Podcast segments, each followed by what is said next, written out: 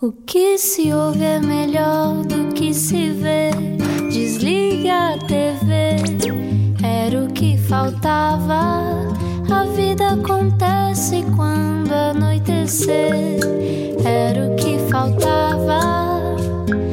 Juntos eu e você. Mais uma vez juntos na Rádio Comercial, bem-vindos ao Era o que Faltava, bem-vindos, bem-vindas e bem-vinda. Sou a Dona Ana, como é que está essa alegria? Olá, sou Dora, eh, João Paulo Souza. Sou dor, se diz só dor. assim, sou Dora. Só dor, só prazer. Uh, hoje, por acaso, nem, nem de uma nem de outra. Falamos uh, de um, um tema que afeta, uh, digamos, vá, o mundo inteiro. No fundo é uma consulta que nós estamos aqui a pedir, não é? Pronto, já contaste a verdade. Já Ainda por cima, a verdade. acabei de comer assim um coração cheio de chocolate e coisas de doces e assim, e diz que isso ajuda a aumentar a ansiedade. Portanto, é uma chatice. Poderíamos falar sobre croissants, mas não, vamos mesmo falar sobre ansiedade. Eh, Entre estes dois, talvez o menos apetecível. Vamos lá então apresentar o nosso convidado de hoje. E agora? E agora? Um pouco de suspense sobre quem será o convidado, quando na verdade já o anunciamos. Pois foi, já há bocado falámos sobre isto. Anda ansioso, anda angustiado, estressado, agitado. Então, bem-vindo ao século XXI. Nuno Mendes Duarte é psicólogo clínico e acaba de lançar o livro Superar a Ansiedade um manual para conquistar uma vida calma. Sonho! Como é que se faz isso, Nuno? Olá, Nuno, Bem-vindo. bem-vindo. Olá, obrigadíssimo pelo vosso convite. Estou muito satisfeito de estar aqui a poder ajudar um bocadinho, se puder. Enfim, a percebermos aqui como é que é isto de uma vida calma e como é que se pode levar às vezes uma vida um bocadinho mais calma. Mas é possível uma vida calma? O que nós queremos essencialmente é uma vida que possa ser mais calma para quem está a viver uma vida que não é assim tão calma. Portanto, a a ideia fundamental do livro é trazer algum equilíbrio se a nossa vida não está assim tão equilibrada. E portanto, todos nós preferimos ter calma quando é suposto termos calma. Portanto, a ideia aqui é que muito importante é quando é que é preciso termos calma, quando é que queremos ter calma e será que não estamos a conseguir ter quando devemos ter, não é? Portanto, nós estamos a falar de uma vida morna, não é isso, não é? É uma vida equilibrada. Quando precisamos de parar um bocadinho, temos que consegui-lo fazer, que muita gente não consegue neste, neste momento. Ou seja, um, um dos temas essenciais eh, em relação à ansiedade, e depois podemos falar um bocadinho mais sobre isso, mas é que a ansiedade limita muito a nossa ligação às pessoas, às situações, ao prazer. Portanto, quando nós estamos excessivamente ansiosos, nós perdemos essa capacidade de ligação. E muitas vezes é essa capacidade de ligação que nos diz que estamos calmos. Nós até podemos estar satisfeitos e podemos estar entusiasmados e podemos estar a viver uma vida alegre. Mas essa alegria, esse entusiasmo, essas sensações, essas emoções, como elas são vividas, elas precisam de tranquilidade do nosso sistema nervoso para poderem ser vividas e podermos estar ligados de facto às situações. E a ansiedade perturba muito esta ligação às situações e às pessoas e à forma e àquilo que para nós é importante. Bom, já, já, já veio o termo sistema nervoso, vamos lá explicar isto. Eh, o que é a ansiedade? Eh, de- do ponto de vista de um psicólogo clínico, o que é a ansiedade?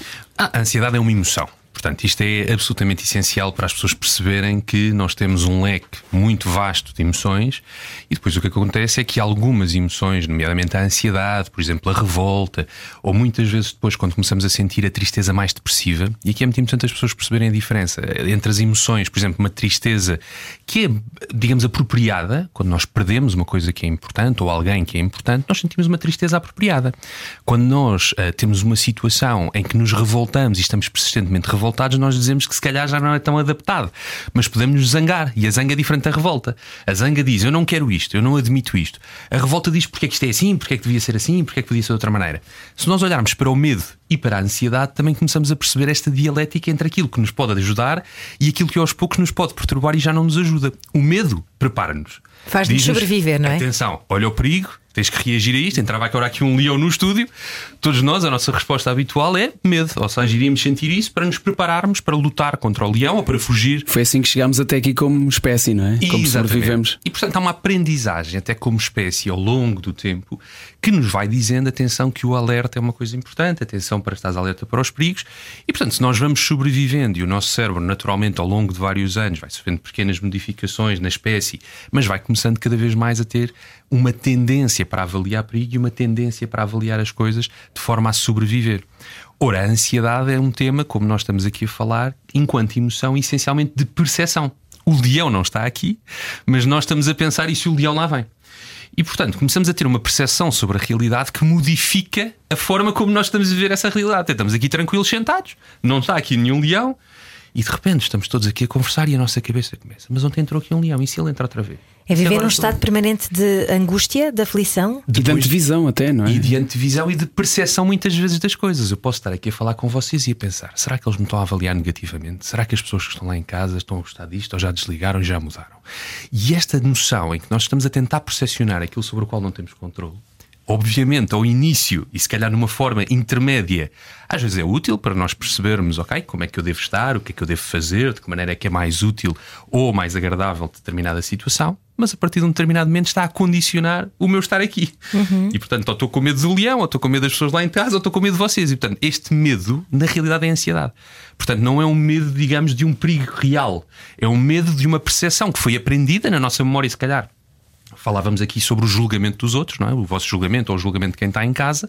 Eu, se calhar, aprendi isto quando era pequeno. Se calhar tive uma turma tramada, em que era gozado persistentemente e aprendi que, atenção, cuidado, porque se disseres isto ou disseres aquilo, ou não fores assim ou não fores assado, eventualmente vais ser gozado. Então nós começamos a perceber que esta ideia de às vezes termos ansiedade, ela foi muito protetora, ela ajudou-nos provavelmente a lidarmos com situações da nossa história e de repente o que nós observamos, e é isto que nós vemos normalmente em clínica, quando as pessoas dizem eu estou a sentir isto e eu não percebo porquê. Isto não faz sentido. Então eu estou com os meus miúdos, estou calmo, estou até a passear num parque e do nada começo a ficar aflito.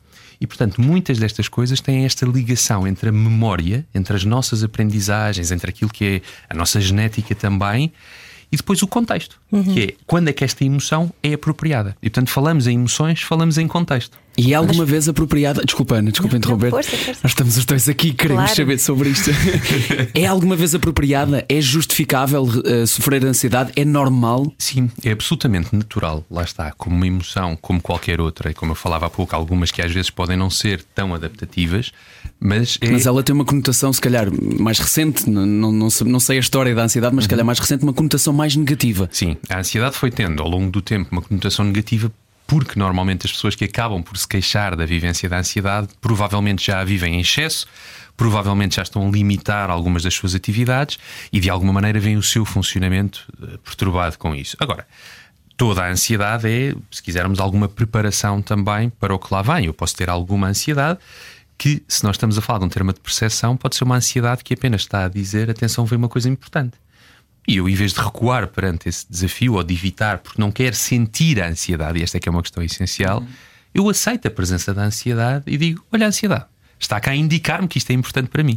Mas ela às vezes aparece quando nós menos esperamos. Estava a dar o exemplo de alguém que está no parque com os Uhum, filhos, não há nenhum fator de stress aparente, mas se calhar o, o sistema nervoso relaxa um bocadinho e de repente vem aquilo que andamos a evitar sentir, é isso? O, que- o que acontece muitas vezes aí é que nós temos, de facto, quando já existe uma perturbação da ansiedade, e portanto é aí que nós começamos a distinguir a tal ideia de, bom, a ansiedade que eventualmente todos temos, e depois a ansiedade que começa a constituir e que tem, enfim. Podemos olhar para aqui, tem vários gatilhos, várias formas ou vários objetos que nós começamos a reagir a eles de forma ansiosa e a perturbação da ansiedade normalmente, e por exemplo, nesse caso que eu estava a dar de exemplo, pode ser perfeitamente alguém que tenha perturbação de ansiedade generalizada. O que é que isto quer dizer? Quer dizer que eu tenho tipicamente o meu sistema nervoso um bocadinho mais acelerado do que deveria. E tenho. Como eu quando como croissants. O tema dos corações que falaram ao início é muito interessante porque uma das questões que se fala em ansiedade, enfim, não é objeto do meu livro, porque há pessoas mais qualificadas que são os nutricionistas para falar sobre os picos glicémicos, a forma como nós vamos comendo ao longo do dia e como vamos, eh, no fundo, processando essa energia no nosso organismo. O que acontece é que se tomar um café, comer um croissant com chocolate e também tiver posto café, eh, tiver posto açúcar no café, a probabilidade de ter ali um pico de repente, e se for uma pessoa ansiosa, o que acontece é que o seu organismo começa a confundir os sinais e diz: Curioso, eu estou aqui a começar a sentir algum calor. De onde é que vem este calor? Eu estou aqui E a começar a a sentir este batimento pulsação, cardíaco acelerado, exato. pulsação, etc. E, e- se eu tiver uma perturbação de ansiedade, eu digo: Mas espera aí, o que é que eu estou desconfortável? Isto não é suposto. Mas, e, e começa a procura das pistas: onde é que está? Mas eh, vou falar a seguir, se calhar é disso. Eu não posso, eh, eu não devia estar a sentir desta maneira. O programa, se calhar, vai-me correr pior. E começa a tal coisa de começar a ficar fechado e começa a perder a ligação. Eu estava a falar sobre perturbação de ansiedade generalizada, não é? A tal coisa do parque. Que é, eu se calhar começo com preocupações. Eu, se tiver perturbação de ansiedade generalizada, a tendência que eu tenho é para preocupação. É, um- é uma tendência maior do que é normal, porque eu vou estar a sentir isto que é. Eu não há nenhum gatilho de repente ali que justifique. Eu não tenho, não estou a atravessar nenhuma situação naquele momento no parque que justifique. E de repente dou por mim enrolada em pensamentos, que é os pensamentos novelo que eu falo no livro, e, e- e estes pensamentos novelo fecham-me em preocupação e lá está, começa a não ser capaz de vivenciar e de experienciar o prazer de estar no parque com os miúdos, porque começa até a estar mais fechado sobre estes pensamentos, a tentar resolvê-los na minha cabeça. Às vezes até estou a fazer um esforço de atenção, até lhes quero dar atenção e depois volto outra vez para dentro da minha cabeça. E este é o tema da perturbação da ansiedade. A perturbação da ansiedade e as pessoas que sofrem, e, e por isso é que é tão importante, e neste momento temos claramente já a noção do que é que é sofrer com perturbações de ansiedade e porque é que a ansiedade normal não traz este tipo de desconforto e as perturbações de ansiedade trazem. Fala-se finalmente de ataques de pânico sem haver Isso. grande estigma, não é? Isso. Ou seja, disso. A pandemia normalizou um bocadinho. ou, não normalizou, mas falou mais sobre Eu isto, acho não é? que aconteceu isso. Ou seja, Humanizou também, porque há muita gente que muitas vezes sente, seja ansiedade, seja outro sintoma qualquer, e, e deve achar o, o quão que isto é muito especial, que é uma coisa que me está a acontecer só a mim, e depois de repente ouvir mais pessoas falar sobre isso também Isso. pode ajudar. Isso é absolutamente essencial. E, e hoje em dia nós temos visto cada vez mais pessoas a falarem sobre. Eu de facto não é só ansiedade, não é? E dizem, não, eu tenho uma perturbação de ansiedade, eu tenho uma perturbação obsessiva compulsiva. Há dias falava com o António Raminhos um, num outro fórum a propósito disto. Quer dizer, portanto, esta ideia de que existem eh, cada vez mais pessoas que vão manifestando o que é que está a acontecer com elas e porque é que aquilo que está a acontecer com elas existem também ferramentas e recursos que podem utilizar. Portanto, ponto número um é normal todos nós podermos, em alguma altura da nossa vida, sofrermos excessivamente com algum tema de saúde psicológica e depois também é importante que as pessoas saibam que existam ferramentas, recursos, tratamento para este tipo de situações. Portanto, há aqui estas duas questões que me parecem fulcrais. Há bocado o Nuno estava a falar sobre uma. O, o- o facto de a ansiedade nos eh, perturbar também o corpo e de haver alterações no corpo. Portanto, isto deixa de ser uma. Claro que pode partir da parte psicológica, mas é muito mais do que isso. Transforma-se em muito mais do que isso. E o Nuno tem até um exemplo no, no livro sobre uma senhora que ficou presa no elevador, a Dona Luísa. Um, e eu estava-me a lembrar também de um, de um documentário que vi sobre eh, entrevistas a atletas, eh, nadadores, neste caso nadadores norte-americanos nos Jogos Olímpicos, em que lhes perguntavam, os jornalistas perguntavam-lhes. Está nervoso antes de entrar em, em prova? E eles diziam, porque um atleta é, é muito preparado para isto de, hum, às vezes, eh, como é que se diz, refriar emoções e não só. E eles diziam: Não estou nervoso, estou ansioso.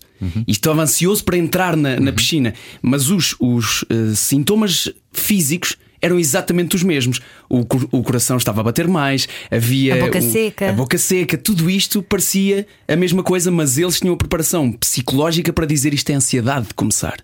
É Nós não temos todos este treino, não é? Há uma, há uma questão aqui essencial. Eu há pouco falava da percepção. O que me está a acabar de dizer o João é exatamente isto. É, peraí, eles estão a falar de um tema de percepção, de significado, do significado que estão a atribuir à experiência que estão a viver naquele momento. Isto é uma das componentes, se quiser, do tratamento. Ou seja, há várias, há várias eh, digamos, ferramentas. Estas são as ferramentas que nós chamamos cognitivas, são as ferramentas que trabalham o pensamento. O João estava, estava a distinguir e bem entre as ferramentas eh, do pensamento e aquilo que depois trabalhamos do ponto de vista corporal. O que é que acontece? E aqui para que fique claro para as pessoas que nos estão a ouvir, do ponto de vista de ferramentas que trabalham o pensamento, isto, por exemplo, é ressignificar a tal experiência. E eu falo no livro não é a ideia de pensar positivo, atenção a isto, porque ninguém está a dizer isto vai correr tudo bem ou vai correr. Não, não. O que estamos a dizer é repara se toda esta experiência que tu estás a ver pode ser vista como uma ameaça ou como um desafio que tu queres enfrentar. E, portanto, começar a olhar para as situações e, no caso dos nadadores eh, de competição, isso obviamente que é fundamental que é encarar a ideia de que toda esta ativação do organismo, porque nós, quando nós estamos a falar sobre a representação, a tal ideia da cognição do pensamento, ele está a ter uma influência direta no nosso corpo. E portanto, eu estou a sentir o meu corpo desta maneira e estou-lhe a dizer, ok. E até está a que este é o- estimular. Este é o momento para a ação. E portanto, eu começo a agarrar em todas estas sensações e começo a trabalhá-las num sentido em que elas me vão ser mais úteis. E isso é fundamental. O que é que acontece? Falando aqui da segunda dimensão, é que se o nadador, por exemplo, este, este tema só do pensamento não chega. Portanto, vamos imaginar que ele de facto está a enfrentar um conjunto de sensações excessivas. Já esteve teve três dias antes da prova, não dormiu bem, eh, tem estado a sofrer e tem estado a sentir muita taquicardia. Aqui nós temos que endereçar o tema corpo, ou seja, há um conjunto de estratégias específicas. Eu falo no livro, a respiração diafragmática, por exemplo, ou abdominal, falo sobre outras que são estratégias em que nós procuramos controlo sobre as sensações corporais. Portanto, reparem como há, aqui uma beleza, eu, eu acho, enquanto psicólogo, na forma como nós devemos olhar para estes temas. Por um lado, nós devemos ajudar as pessoas a ganharem controle sobre o que lhes está a acontecer. Uhum. Portanto, perceberem o que é que me está a acontecer do ponto de vista de pensamento, o que é que isto significa, o que é que está a acontecer ao meu corpo. Ou seja, parar os tais pensamentos armadilha de que fala também no livro. Ajudar a é? desconstruir esses pensamentos, não é? Ajudar a rever a forma como eu estou a olhar para a realidade e perceber porque é que aquela realidade eu estou a interpretá-la à luz do que a ansiedade me está a fazer ver naquele momento. E portanto nós olhamos e dizemos: então, peraí, vamos modificar estes pensamentos porque sabemos que eles são trazidos pela ansiedade. E depois, de outra maneira, que é a tal beleza, é por um lado este controle, controle corporal também, mas depois a aceitação. Ou seja, a capacidade de nós dizermos: espera aí, mas eu posso estar com ansiedade, eu Sou posso só humano, não é? vivenciar este estado, Permitir-me. e eu posso permitir a ter estas sensações, eu posso permitir a olhar para a realidade através destas sensações, mas de uma forma diferente, a perceber. Ok, se calhar está a ser difícil para mim neste momento tolerar esta ansiedade, o que é que eu estou a precisar? Que é uma pergunta que as pessoas fazem muito pouco. Uhum. As pessoas dizem sempre eu devia estar a ser capaz de controlar isto, eu não devia ter ansiedade antes de ir Ah, falar com isso pessoas. dos devias é Eu sempre. devia, e não é? também é um- Eu uma falo- armadilha, não é? Eu- Nós eu- sabes que eu, eu devia fazer assim, eu devia é, fazer é, assim. é, na realidade uma, uma aprendizagem duradoura ao longo da vida. Ou seja, as pessoas aprendem muito a lidar com a realidade que lhes surge da melhor forma que podem e muitas vezes através destes deves. Uhum. Falávamos há pouco daquele exemplo, não é? Se eu tive numa turma complicada em que era muito gozado e em... eu vou aprender um conjunto de deves que me protegem. Uhum. E portanto é essencial percebermos o contexto. Mas que vem do devia, vem do passado e não Eu do comecei presente. a não é? aprender, eu devia, eu se calhar devia estar calado, eu não devia dizer estes disparates, eu devia ser de outra maneira, eu devia. E o que é que acontece? Muitas vezes nós crescemos, já não temos essa turma, já não temos os pais, já não temos, seja lá o que for, que nos foi condicionando nesta aprendizagem, o nosso próprio organismo também já é diferente, mas as regras sobre a qual nós construímos a forma de estar no mundo mantêm-se iguais. Então estamos a reagir em adultos como se ainda fôssemos crianças? Estamos a reagir muitas vezes em contextos que já não pedem essa reação. Vou Ok. dizer desta maneira que Ok. é para as pessoas não sentirem. então somos crianças. Não, mas somos, somos normalmente o que, o, que- nós notamos e notamos nas perturbações de ansiedade é que são respostas que parecem bater certo com um contexto em que elas eventualmente seriam absolutamente ajustadas e depois deixaram de ser ajustadas. Eu não falo muito no livro, por exemplo, sobre perturbação de stress traumático, porque é uma área de trabalho muito importante, a perturbação obsessiva compulsiva também, que são áreas que se trabalham de uma forma um bocadinho distinta. Porque aí a ansiedade tem um foco, não é? Tem uma origem. E, e repare, é só porque ele é um bocadinho mais visível. Nós dizemos, é ajustado. Eu trabalhei muito com, com ex-combatentes, portanto, é ajustado num, num ambiente de guerra o sistema estar alerta. E, e ter um conjunto de respostas que são adequadas àquele ambiente. Quando nós vamos ver mais tarde o corpo a continuar a reagir, hum, seja no ambiente de guerra, seja em assaltos, por exemplo, também acompanha pessoas que foram assaltadas em carrinhas de valores, aquelas pessoas que conduzem carrinhas de valores e, portanto, que estão, no fundo, perante situações às vezes de perigo.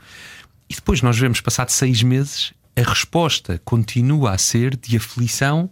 hum, e, e se, por exemplo, no caso da guerra, um tupperware cai no chão e a pessoa salta para o chão. Quer dizer, eh, eh, isto são respostas que batem certo no contexto anterior e deixam de, de bater certo estão neste desadequadas. contexto. E nós muitas vezes vemos isto, que é o que é que está a acontecer neste contexto. O que é que a pessoa estaria a precisar neste contexto que não está a acontecer. E portanto, esta ideia aqui é fundamental, que é o que é que eu preciso neste contexto. E hoje em dia isto bate certo ou não. E é aí que os devs deixam de bater certo. Então deve ficar por aí para ouvir a próxima parte desta conversa. Estamos hoje à conversa aqui no Era o que Faltava com o Nuno Mendes Duarte, é psicólogo clínico e tem o livro, acaba de escrever o livro Superar a Ansiedade, o manual para conquistar uma vida calma. Fique connosco, porque já a seguir falamos sobre como se pode, na verdade, tratar esta ansiedade, já que, é, já que está apresentada. Para bom entendedor, Era o que faltava. na Rádio Comercial. Juntos. Estamos de volta para a segunda parte do Era o que Faltava. Obrigado por estar com a Rádio Comercial. Hoje falamos de ansiedade com Nuno Mendes Duarte. Ana, mais calma. Já, Se- muito, já te sentes mais calmo? Sim, mas a glicemia ainda está aqui a, Ainda a um querer croissant, bater. não é? Sim, sim. Mas é, é engraçado porque durante muito tempo eu não percebia que era ansiosa e só comecei a ter noção ah, quando as crianças nasceram, porque é, é um fator de stress, não é? Há quem diga que é o equivalente a estar quase numa guerra por vezes, portanto, com, Com as devidas, com as devidas ressalvas, claro. Mas hum, perguntava-lhe: estamos a falar sobre ansiedade e estamos a falar sobre vários tipos de ansiedade. Há também, por exemplo, a ansiedade social, que há muita gente que acha que são as pessoas tímidas, mas é diferente uma coisa da outra. Sim, é completamente diferente. E, e Ana, deixa-me pegar naquilo que disse relativamente aos fatores de stress, porque não pegámos nisso na primeira parte. Um, e o que disse foi muito importante. Eu comecei a perceber mais sobre a minha ansiedade porque tive mais fatores de stress. Os fatores de stress, efetivamente, pioram muitas vezes situações de ansiedade ou precipitam. Ou seja, pessoas que até não tinham nenhuma perturbação de ansiedade e nós verificamos que nos seis meses ou um ano antes de apresentarem a perturbação de ansiedade, tiveram um conjunto de fatores de stress a acontecer. E fatores de stress, às vezes, as pessoas confundem até com a ideia de fatores de stress positivo. O que é que eu quero dizer com isto?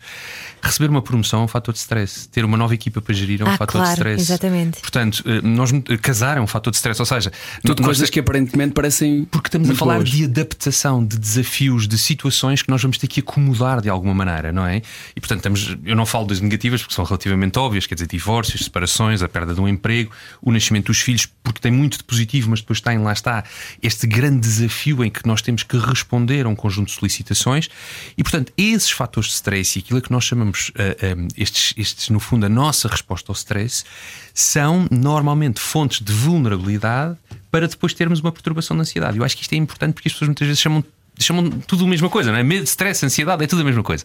E na realidade, quando nós percebemos, dizemos: não, espera aí, eu se calhar tenho aqui uma de primeira dimensão que é gerir fatores de stress, perceber quais, quais são, começar a olhar para a minha vida e dizer isto está equilibrado. Voltamos a este tema. Eu tenho, tenho os meus fatores de stress bem equilibrados, passei por situações difíceis e estou a gerir bem e a resposta ao stress está a ser adequada. E fazemos um tipo de trabalho nesse sentido. E depois, por exemplo, agora sim, na situação de que falava da ansiedade social, olha, e juntando as duas, alguém que tem o seu trabalho e de repente é promovido e com essa promoção tem que fazer X apresentações por semana, várias reuniões que tem que liderar. Se é uma pessoa com perturbação de ansiedade social, e vamos distinguir da timidez, o tema essencial aqui é que a timidez é uma forma que nós temos, um estilo de personalidade, se quisermos, para lidar com a nossa vida e estarmos perante a nossa vida. Portanto, são características, chamamos até introversão, extroversão. Há um contínuo, não é? Quer dizer, pessoas mais introvertidas até às pessoas mais extrovertidas. A introversão e a extroversão são estilos de personalidade.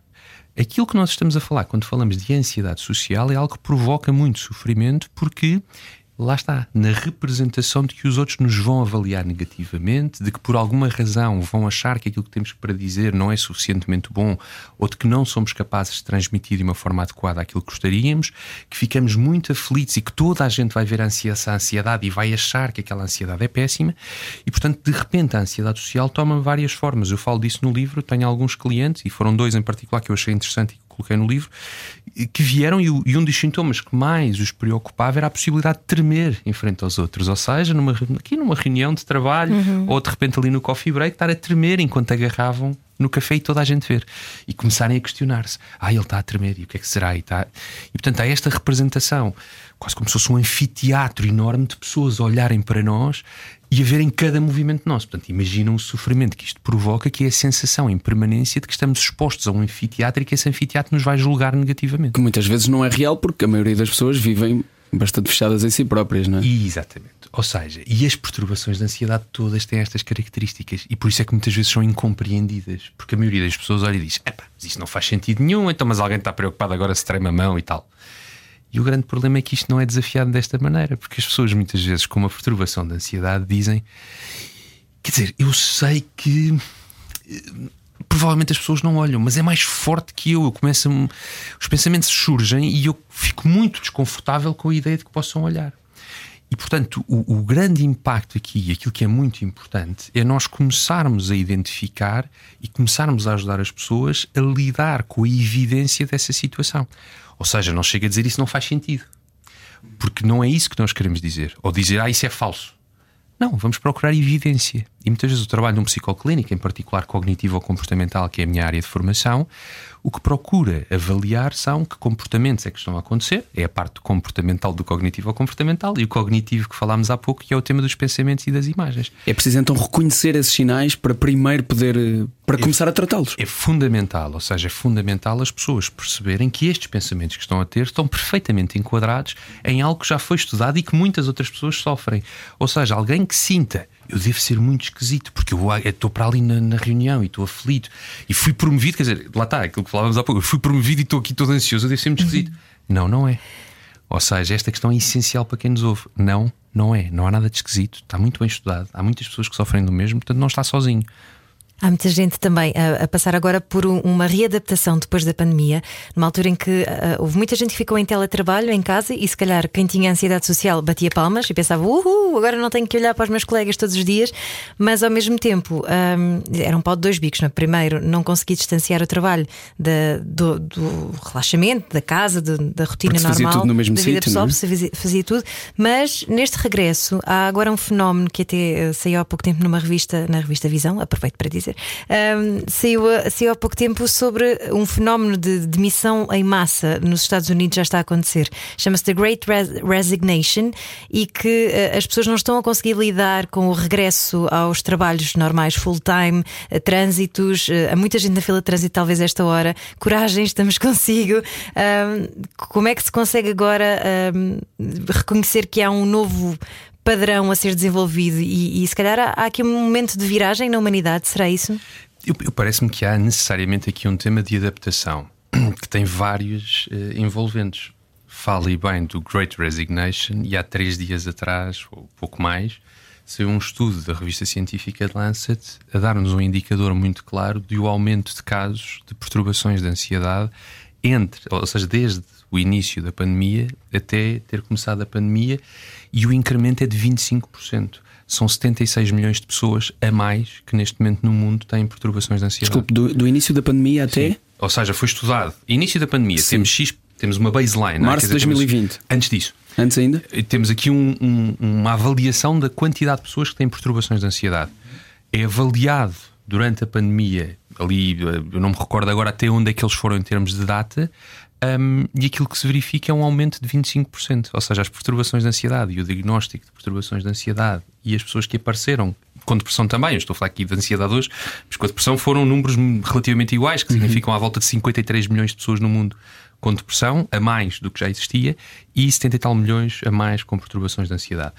Portanto, além da Great Resignation nos Estados Unidos, eu parece que temos aqui um tema absolutamente fulcral que é o que é que significa para a humanidade a pandemia e o que é que significa o futuro. Sabemos nós agora também muito ligado às alterações climáticas e em novembro teremos um fórum importantíssimo a propósito de saúde e alterações climáticas e, portanto, eu diria que podemos abranger o que a Ana dizia dentro de uma lógica de o que é que significa para a humanidade lidar com temas de adaptação tão profundos como é a pandemia e a que é que nós estamos obrigados a cada momento a começar a notar como é que eu estou a cuidar da minha saúde mental? O que é que significa?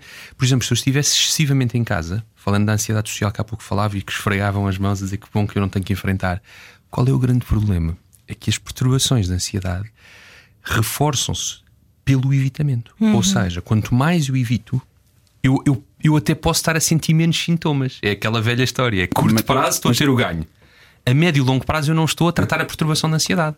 E portanto, se eu tenho tal desafio, e por isso é que muitas pessoas agora, até se calhar, em algumas dimensões, estão a sofrer com o regresso porque fizeram uma grande dimensão de evitamento e obviamente agora estão agora a ter mais. Agora a exposição é gigante. E a exposição agora é gigante, é exatamente isso.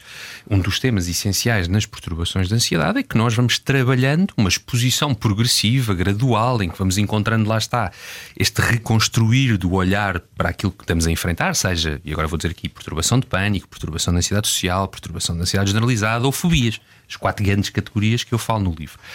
Em qualquer uma delas, nós temos que nos expor a qualquer coisa. Porque a ansiedade o que nos faz é sentir desconforto. Perante esse desconforto, desse desconforto, a grande estratégia da maioria das pessoas é evitar. E portanto, se eu de repente vou ter que enfrentar coisas de uma forma tão intensa, vai ser uma fonte de sofrimento. E daí, do ponto de vista psicológico, nós queremos que as pessoas façam uma exposição gradual, controlada, trabalhada em terapia preferencialmente, porque de facto vão estar a sofrer com isso. E o balanço é difícil às vezes de, de atingir, como já disse várias vezes aqui, balanço é uma palavra, é uma palavra muito importante. Mas também houve outra palavra que me saltou assim à vista de quando, quando li este livro, que é paradoxo. Hum. A ansiedade, diz o Nuno, é um paradoxo também. E até fala de exercícios e não só, mindfulness incluído, tem alguns uhum, exercícios uhum. De, de calma e de não sei se posso chamar de Sim. meditação. mind- Pode, pode. Mindfulness é uma, é uma das formas de meditação. Pronto.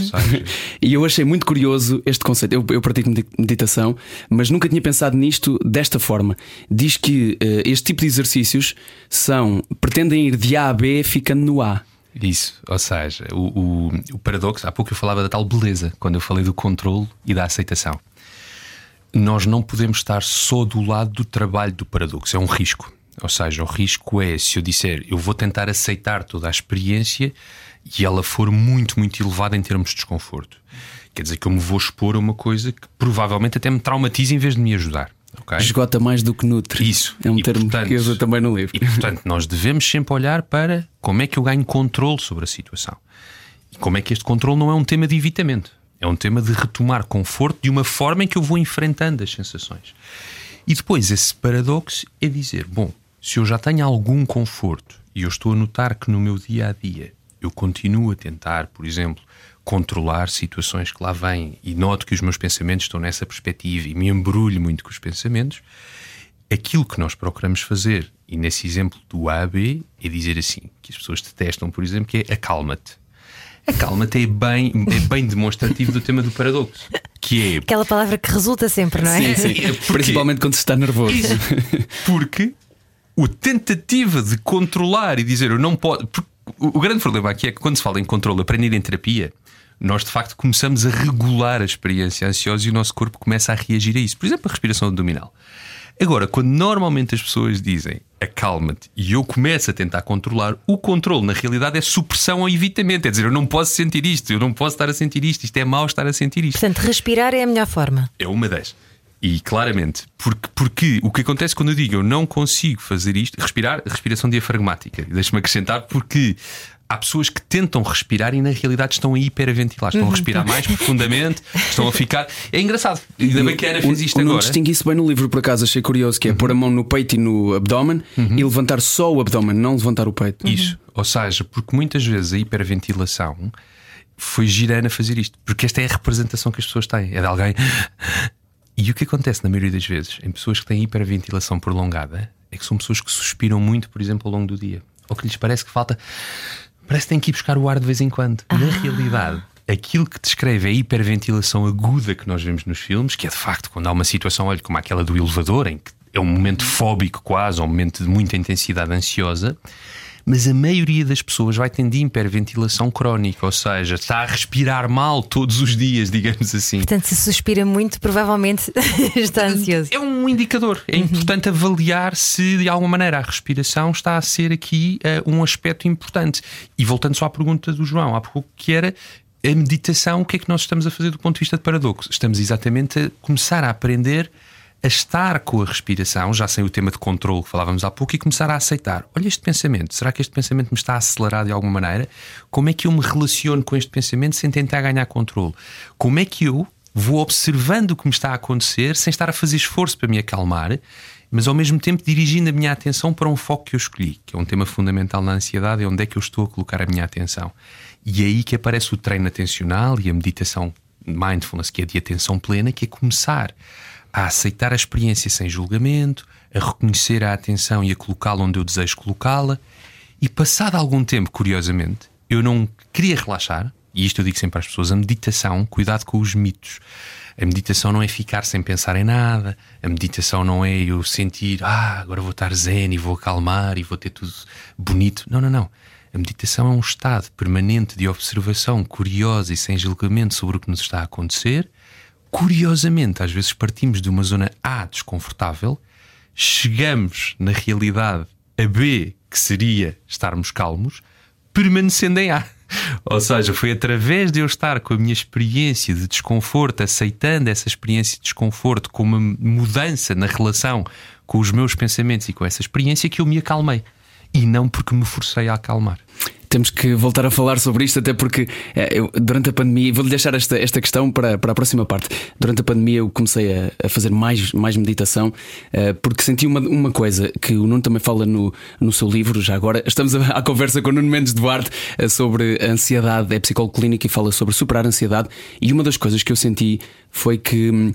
Quanto mais lia sobre este assunto de lidar melhor com a ansiedade, acontecia-me uma coisa que era começar a bloquear emoções. Começar a bloquear emoções para não me sentir ansioso, começar a bloquear, um, ligar-me a problemas de outras pessoas para não me sentir ansioso com isso. E isso o que fez foi desumanizar-me um bocadinho, ter menos empatia com outras pessoas. Uh, isto é uma solução a curto prazo, mas não é uma solução de certeza eficaz para lidar com a ansiedade. Sim, certo? sim, João Paulo, ou seja, o que, o, que, o que me diz é, e a semelhança do evitamento que falávamos há pouco, são as várias condições e as formas que nós encontramos muitas vezes para lidar o melhor que podemos com o que nos está a acontecer a curto prazo. Mas Portanto, soluções imediatas não são sempre boas a longo prazo, não é? Eu digo sempre, eu, eu gosto muito, tenho muito respeito pela humanidade, pelas pessoas, por uhum. aquilo que nós fazemos todos os dias, que é o melhor que conseguimos fazer.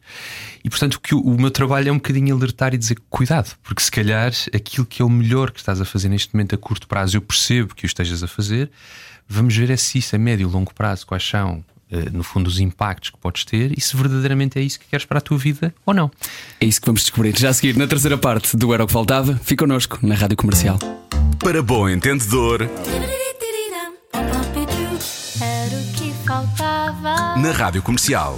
Juntos eu e você. De volta para a terceira parte do Era o que Faltava, estamos à conversa com Nuno Mendes Duarte, psicólogo clínico que fala sobre, no seu último livro, Superar a Ansiedade, um manual para conquistar a vida calma.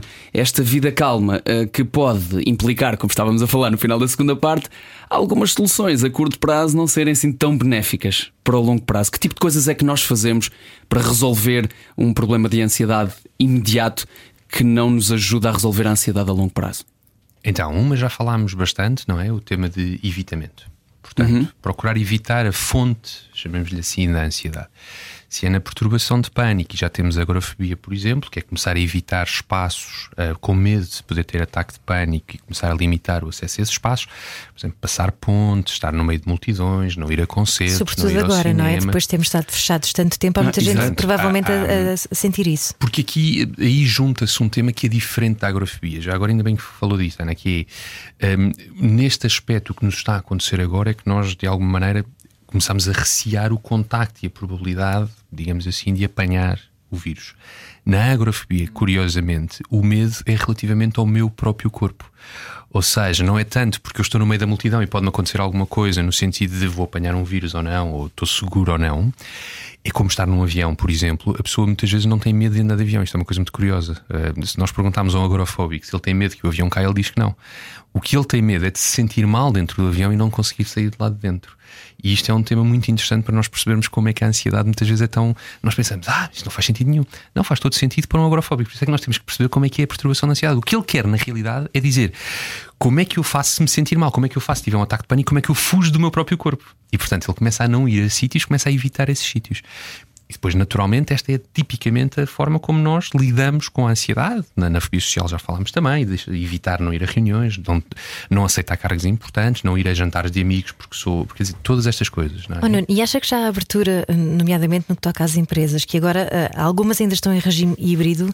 mas muitas já estão a querer voltar ao ritmo normal, e eu percebo que, em termos económicos, provavelmente precisam de sentir essa, essa injeção de energia do, por uhum. parte dos trabalhadores, mas há de facto aqui uh, que recuar um bocadinho e, e, ver que nem toda a gente está preparada, se calhar, para uma adaptação tão súbita, sobretudo aquelas pessoas que nós falávamos há pouco, que apanham horas e horas de, de trânsito para chegarem ao trabalho uh, e que de repente percebem que não têm tempo para a vida pessoal e para uhum. equilibrar a vida pessoal, como conseguiram fazer e como descobriram, se calhar, finalmente durante a pandemia. Uhum. Um, haverá esse, essa necessidade de, de, se calhar, da parte uh, laboral também haver esse cuidado?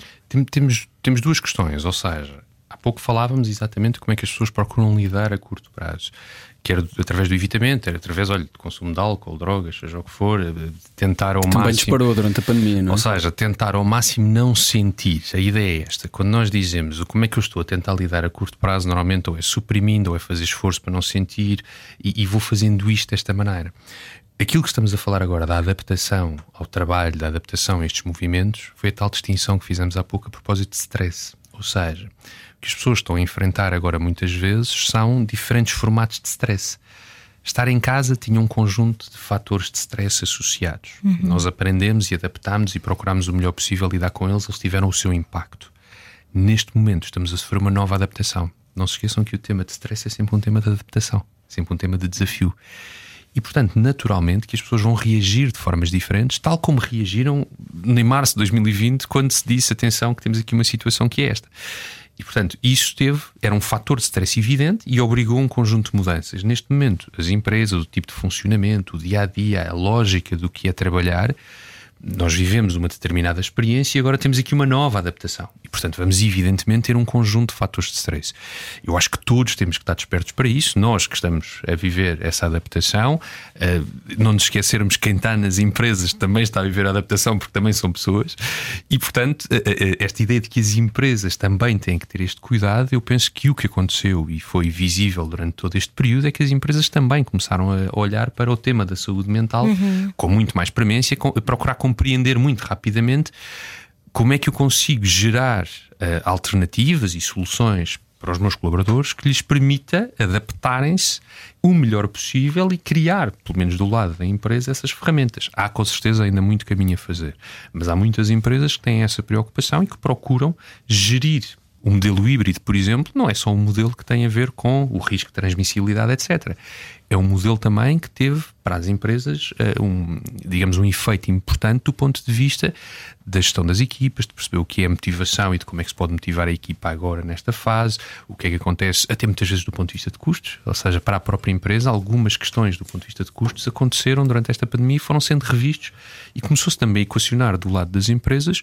qual era o modelo, porque é que é este modelo de trabalho, porque é que temos de ter um escritório com X uh, lugares e, portanto, todas estas questões são essencialmente questões de adaptação. Portanto, mesmo não para os patrões que, que estão grande... ouvir. Sim. sim, sim, eu acho que ninguém tem respostas certas e esta é a questão essencial. É muito importante que uma depressão seja, por exemplo, uma depressão ou um sintoma agudo de ansiedade seja tratado de forma tão séria como partir um braço, porque muitas sim, sim. vezes, eh, e então, se calhar, não sei se na Europa inteira, mas nesta zona aqui da Europa onde estamos, eh, há muito esta, ou ainda está um bocadinho eh, em vigor esta ideia de que as doenças são só uma coisa física, não é? Acho que cada vez mais e a pandemia ajudou-nos nisso a aproximar a saúde mental como um tema sério de saúde e não Sim. só uma, uma coisa que não se vê. Eu fiquei a pensar sobre isto há bocadinho, um, da maneira como estava a descrever estas adaptações que criam novo, ou seja, sempre criamos um stress novo é porque precisamos nos adaptar a uma coisa nova. Isto significa que a grande gênese do stress e da ansiedade é a tentativa de controle? Um, na realidade, aquilo que nós procuramos, e o controle é um dos temas, vamos falar num mais um palavrão à psicóloga, que é percepção de controle. É que depois parece que nós estamos. É muito engraçado, porque as conversas nós tentamos explicar o melhor possível as situações sem ser muito simplista, não é? Porque se nós falamos em controle, controle pode ser imensa coisa. Percepção de controle já é um bocadinho distinto. Ou seja, se nós dizemos assim, eu agora tenho ali aquela pirâmide gigante para montar. É uma pirâmide que vai demorar dois anos a ser erigida e uh, eu vou olhando para aquilo como um fenómeno absolutamente avassalador. A minha percepção de controle, se eu olhar e quiser de repente controlar aquela pirâmide inteira, vai-me correr mal. Então, muitas vezes, a percepção de controle é para onde é que eu oriento o meu foco de ação e onde é que eu consigo ter uma resolução de problema onde eu sinto que tenho uma percepção de controle e de eficácia. Nem que seja tarefa a tarefa ou dia a dia. Pois, Ora, está. De... E é isso exatamente. Okay. Nós começamos a pensar nos blocos que compõem aquela pirâmide, começamos a isolar os blocos e começamos a dizer: bom, como é que eu levo o primeiro bloco? É, e esta percepção. Isso, isso é fundamental. E isso é fundamental para uma gestão adequada de stress, que é reconhecermos que há ali uma situação muito grande que é e que estivermos a tentar ir a toda aquela situação, provavelmente a nossa percepção de controle diminui. Ou seja, nós sentimos que façamos o que fizermos, não vamos conseguir. E, portanto, ajustamos isso para algo sobre o qual temos controle. Foi isto que nós fizemos durante a pandemia, muitas pessoas. Ou seja, a ideia de que pequenos uh, comportamentos, hábitos do dia a dia, fomos nós a tentar ganhar algum controle neste sentido da percepção de controle eu dizer: olha, agora vou aqui fazer a minha cama, e agora vou aqui fazer não sei o quê, e agora vou para aquele espaço e vou fazer uma rotina de exercício. Isto é percepção de controle, isto é uma das formas de gerir stress adequadamente. Ou seja, nós sentirmos que estamos a ser capazes e nos sentimos eficazes perante algo que não temos controle, que era na altura a incerteza, o que acontecia, como é que os números variavam todos os dias, se havia contágio ou não, quando é que saíamos de casa, e nós dissemos: Eu não tenho controle sobre isto. Portanto, sobre o que é que eu tenho controle? Sobre o meu comportamento diário, sobre como é que eu vou encarar isto e, portanto, redirecionamos a nossa atenção para isso. Portanto, em grandes desafios, em grandes adaptações, nós dizemos: bom, onde é que temos controle agora neste sentido? Onde é que está a minha percepção de controle maior? É aqui. É Na verdade, temos, temos que fazer isso com a vida também, porque também não a podemos controlar, não é? Há uma frase que me vem sempre à cabeça que li uma vez na biblioteca da escola secundária e que nunca me saiu da cabeça, que é a ordem é o tamanho da desordem a que estamos habituados. Uma frase bastante engraçada, é verdade. Estava num livro de direito, não sei porque é que isto me ficou, mas a cada ano que passa isto faz mais sentido. E realmente é verdade, e a pandemia provou isso também. Sim, nós temos um desafio, ou seja, todos nós, enquanto seres humanos, temos. Há pouco falávamos de incerteza, não é? Há pessoas que, pela, pela, pela forma, enfim, desde a genética, pela forma como foram vivendo, pelas situações que passaram, têm maior tolerância à incerteza. Ou seja, sabem que o que vem lá é seguramente incerto, lá, vão, vão, por exemplo, vão fazer um exame médico e têm relativa tolerância a isso, aceitam que as notícias que podem vir podem ser boas ou más. E, e, e aceitam com igual probabilidade que se forem más eu saberei lidar com o que vier, se forem boas, melhor ainda. E outras pessoas que podem estar, e voltamos a falar nesta ideia de um eixo, não é? De, de algo que é até as pessoas que têm muito baixa tolerância à incerteza. E que, e naturalmente a tentativa que vão fazer é dizer como é que eu garanto que vai correr tudo bem no exame, e se não corre bem, e se eu tenho um problema, e se eu tiver aquele problema, como é que eu faço? E depois onde é que ao médico, tenho... dá-me garantias que isto vai. Ou seja, portanto, com muito baixa tolerância à incerteza, é muito provável que a minha necessidade de controle seja maior e que provavelmente o meu. Há pouco falávamos das tais estratégias, a preocupação, se quisermos, pode ser, eh, digamos, uma estratégia que o nosso organismo encontra para tentar gerir este tema da incerteza. Eu vou-me preocupando, tentando gerir algo que não consigo gerir, porque tenho baixa tolerância à incerteza. Por exemplo, do ponto de vista terapêutico, depois de algumas uh, estratégias iniciais, na perturbação da ansiedade generalizada, que é onde a preocupação excessiva se verifica e onde normalmente está associada à baixa tolerância à incerteza, um dos grandes desafios na realidade é trabalhar para que as pessoas aumentem a tolerância à incerteza. Ou seja, fazerem pequenas tarefas no seu dia a dia em que se exponham, voltamos ao tema da exposição, portanto, isto já falámos aqui, já dá para perceber que as coisas se vão unindo, em que se exponham a pequeninas atividades, a pequenas situações onde a incerteza estará. E, portanto, que aceitem e que digam: ok, será que na incerteza também existem coisas positivas? E a acontecerem coisas negativas, será que eu vou ser capaz de lidar com elas? E essa exposição, lá está, em grau pequeno, é fundamental para depois ir aumentando a tolerância, cada vez depois com situações mais intensas e mais emocionalmente significativas. Para poderem ir para a selva na Amazónia sem levarem repelente, por exemplo. Por exemplo. Nuno, a questão que fica uh, chegando ao final deste programa e, e a questão honesta que eu lhe gostava de perguntar é quanto é que lhe devemos? Desta pequena consulta, não é? Não, é um gosto para mim. Eu, eu, eu, de facto, eu tenho. Acho que é fundamental que as pessoas tenham acesso à informação, que percebam bem o que é que estão a enfrentar e que todos estamos juntos nesta tentativa de humanizar um bocadinho estes temas de saúde psicológica e da necessidade de tomarmos conta uns dos outros. E esse termo, esse termo não podia ser mais ajustado. Eu acho que na, nesta altura em que se está a falar tanto sobre saúde mental, e ainda bem, presumo que seja desta opinião também, é importante que seja de forma informada e não Exatamente. Ao calhas, não é? Exatamente. Que é um já, tema sério. E já agora, só mesmo para terminar, temos estado a falar sobre fragilidades, que ao fim e ao cabo uh, é aquilo que depois, se nós as enfrentarmos, conseguimos extrair daí alguma sabedoria interna, pelo menos, não é? Uh, diz que falar dos traumas ajuda a superá-los, mas também há aqui um limite muito tenue entre entrarmos na vitimização ou uh, tentarmos tratar alguma coisa, não é?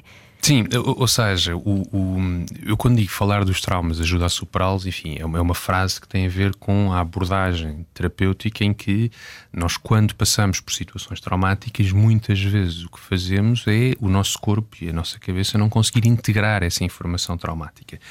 E, portanto, olha, aquilo que falávamos há pouco, das situações de guerra, de abuso, de, de situações de assalto, portanto, todas essas situações, nós trabalhamos a integração da informação que pessoas, para que as pessoas vivam no seu dia a dia sem estarem persistentemente a terem aquilo que chamamos a experiência do acontecimento, a voltar a ter pensamentos sobre o e sentimentos sobre aquela experiência.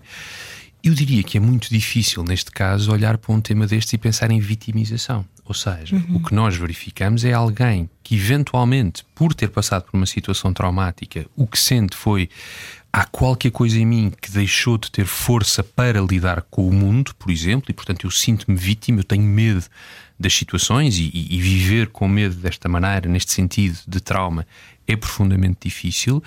E o objetivo é que as pessoas consigam fazer um trabalho terapêutico em que passam de uma zona de vítima, neste sentido, e não de vitimização, na vítima que sofre, para alguém que consegue olhar para a sua história e consegue encarar-se com muito mais recurso e muito mais força como um sobrevivente. E, portanto, muitas vezes é esta representação, por isso é que falamos em narrativa, muitas vezes, do trauma, que é como é que eu olho para a minha história e como é que, através da terapia, eu consigo estar a contar uma história sobre mim mesmo e ver-me de uma forma diferente, porque consegui integrar de uma forma saudável a memória do trauma. E este é o caminho, muitas vezes, para essa, para essa vivência em que nos sentimos mais livres e sem sofrimento, que é esse o objetivo da terapia. Muito obrigada Obrigado, por esta Nuno. pequena lição Obrigado, do humanismo. Muito obrigado. Muito obrigado. Nuno Mendes Duarte esteve à conversa connosco e tem um livro novo, chama-se Superar a Ansiedade, um manual para conquistar uma vida calma. A ouvir o Era o que Faltava é também uma das soluções. Está no, não sei se está no livro, mas devia, devia, está bem, Nuno? Fica a dica. Já a seguir, eh, também uma maneira calma de terminar o dia. Miguel Simões com o nosso comercial By Night. Era o que faltava. Era o que faltava com João e Ana. Juntos eu e você. Na Rádio Comercial.